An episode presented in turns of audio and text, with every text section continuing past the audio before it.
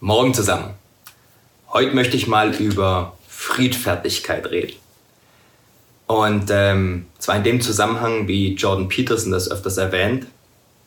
Und er sagt, A true man is capable of extreme violence, but voluntarily practices restraint. Übersetzt heißt das so viel wie, ein richtiger Mann ist in der Lage, extreme Gewalt auszuüben, aber hält sich freiwillig zurück.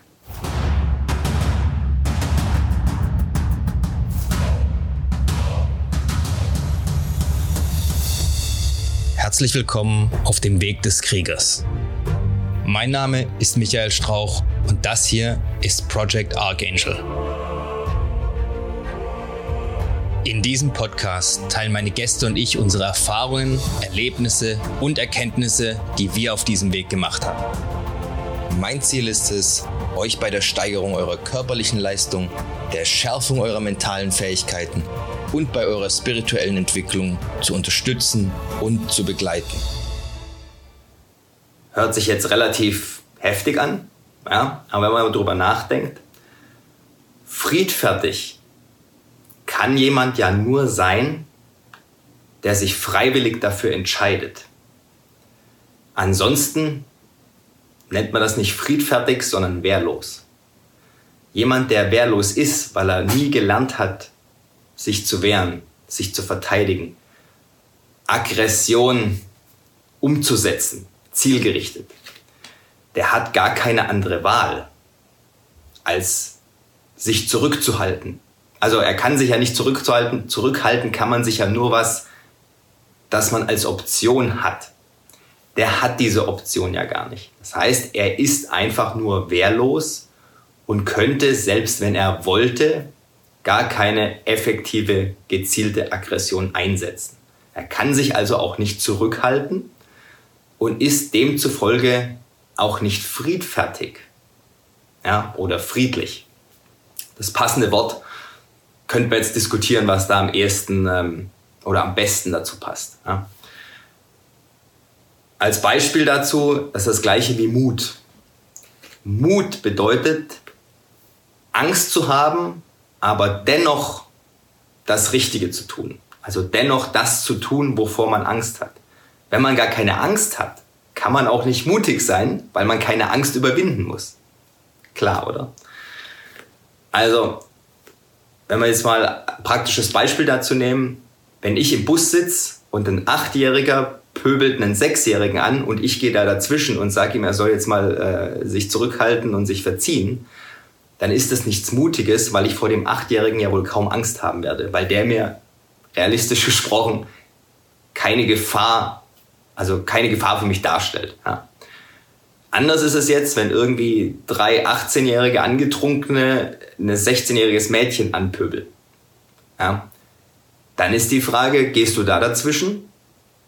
Also wer da davor jetzt, sage ich mal, nicht zumindest ein bisschen Angst hat, ja, muss ich sagen, ja, das, äh, das möchte ich sehen. Ja. Weil wir wissen genau, wie sowas heutzutage ausartet. Heißt auch nicht, dass die Jungs unbewaffnet sind. Ja, Hemmungen, wenn Alkohol im Spiel ist oder sonst irgendwas, sind sowieso ganz weit unten. Mein sind sie heutzutage sowieso. Das heißt, da geht man schon mit einer bisschen anderen Einstellung rein. Und das dann zu machen, das erfordert dann Mut. Deswegen tun das ja auch so gut wie niemand heutzutage. Ja. Also, gerade als Mann müsst ihr in der Lage sein, zielgerichtet extreme Gewalt einsetzen zu können. Denn was, wenn ihr eure Familie verteidigen müsst, was ja eigentlich der Hauptgrund dessen seid, wofür die Natur Männer auf die Welt gesetzt hat? Nach der Fortpflanzung an sich, ja, aber es nützt ja nichts, wenn danach die ganze mühselige Arbeit der Fortpflanzung praktisch umsonst ist, weil der Mann danach nicht in der Lage ist, seine Kinder zu beschützen. Und Menschen, menschliche Kinder oder Babys, ja, brauchen halt nun mal im Vergleich, also im Gegensatz zu den meisten Tieren, Jahre, bis sie alleine lebensfähig sind. Das heißt, sie sind jahrelang auf den Schutz durch ihre Eltern angewiesen. Sie können sich nichts allein zu essen besorgen, Sie sind wehrlos irgendwelchen Raubtieren ausgeliefert oder Feinden. Ja. Also, heutzutage verdrängt man sowas gerne und sagt, ja, aber wir müssten alle friedlich sein, dann gäbe es auf der Welt keinen Krieg mehr und dann wäre ja alles wunderbar. Das ist eine schöne Theorie, die funktioniert aber nur, solange es nicht mal einen einzigen auf der Welt gibt, der dann doch noch bereit ist, Gewalt anzuwenden, um Dinge zu bekommen, die er gerne haben möchte. Und den Weg möchte ich sehen, wie wir von dem Ist-Zustand heute auf diesen utopischen Wunschzustand kommen, wo alle Menschen nur noch friedlich sind. Denn der Mensch ist von Natur aus nicht nur friedlich. Ja. Er hat immer das Potenzial für beides. Und Pazifismus funktioniert nur so lange, solange da kein Aggressor zwischen reinfunkt. Ja. Und dann müssen sich die Pazifisten mal kurz überlegen, was wollen wir jetzt machen? Wollen wir das mit dem Pazifismus jetzt mal vergessen und uns dann doch wehren? Höchstwahrscheinlich wenig erfolgreich, weil ja keiner mehr was kann. Oder lassen wir mit uns machen, was eben der Aggressor möchte, weil wir ja Pazifisten sind dann alles, was der Pazifist dann hat, ist, dass er sagen kann, ja, moralisch war ich überlegen. Ja, ich bin der bessere Mensch. Ja, ich bin danach dann auch tot vielleicht, aber ich war der bessere Mensch. Ist jetzt vielleicht nicht so ganz die erfolgreiche Überlebensstrategie. Ja. Hat auch garantiert unsere Vorfahren nicht zu diesem Punkt gebracht, wo wir jetzt sind.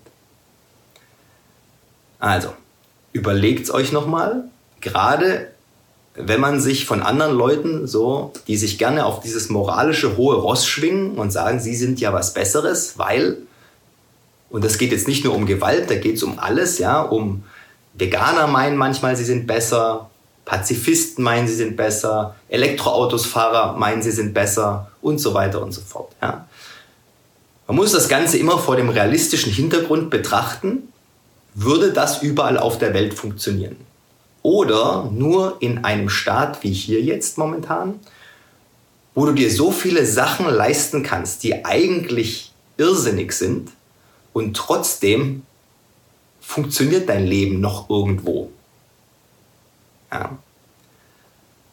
Also bei vielen Leuten funktioniert das Leben ja nur noch, weil sie vom Rest der Gesellschaft gestützt werden, ja, finanziell oder wie auch immer, ja. Du hast, eine, du hast eine Krankenversicherung, die irgendwie alles abdeckt. Na gut, wie effektiv dann die Krankenversorgung ist, ist eine andere Geschichte, ja.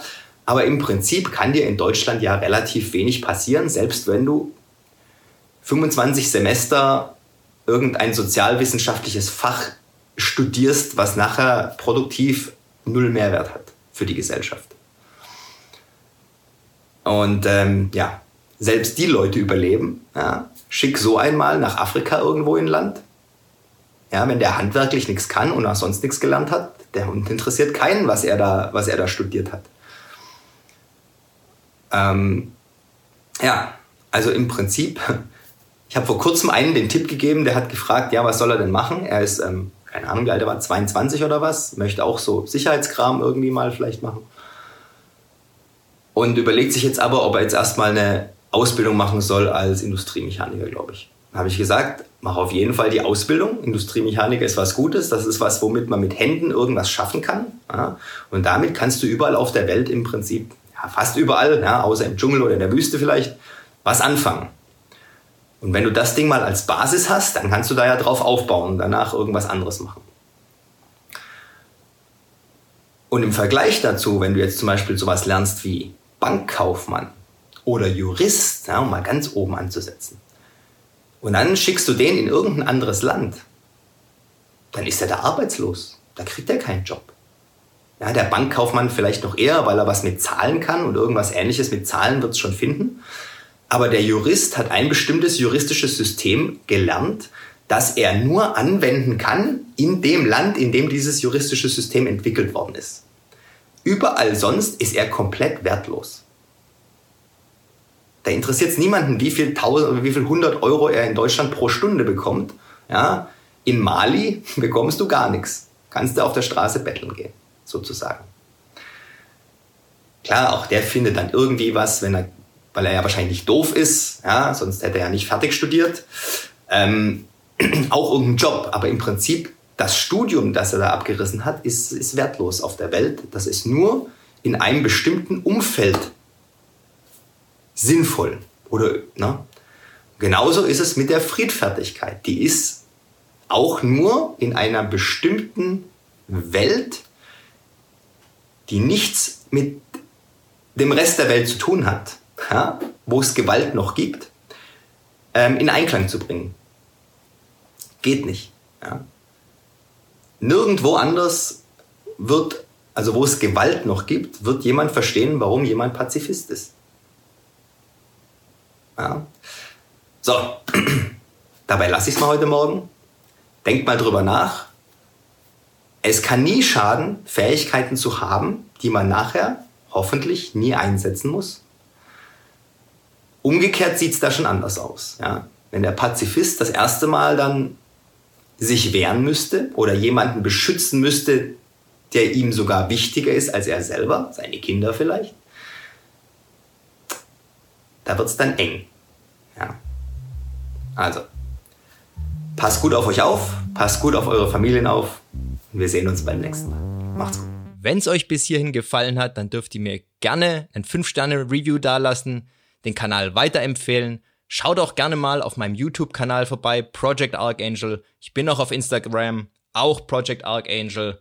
Wenn ihr Fragen habt, könnt ihr mir an irgendeiner Stelle, wo es möglich ist, die Fragen gerne stellen. Ich versuche immer, die zu beantworten, soweit ich kann. Auf dem YouTube-Kanal findet ihr auch eine E-Mail-Adresse, also alles kein Problem. Ich hoffe, wir hören oder sehen uns dann beim nächsten Mal. Bis dahin immer dran denken, es geht nur um den Weg und nicht um das Ziel. Macht's gut, haut rein.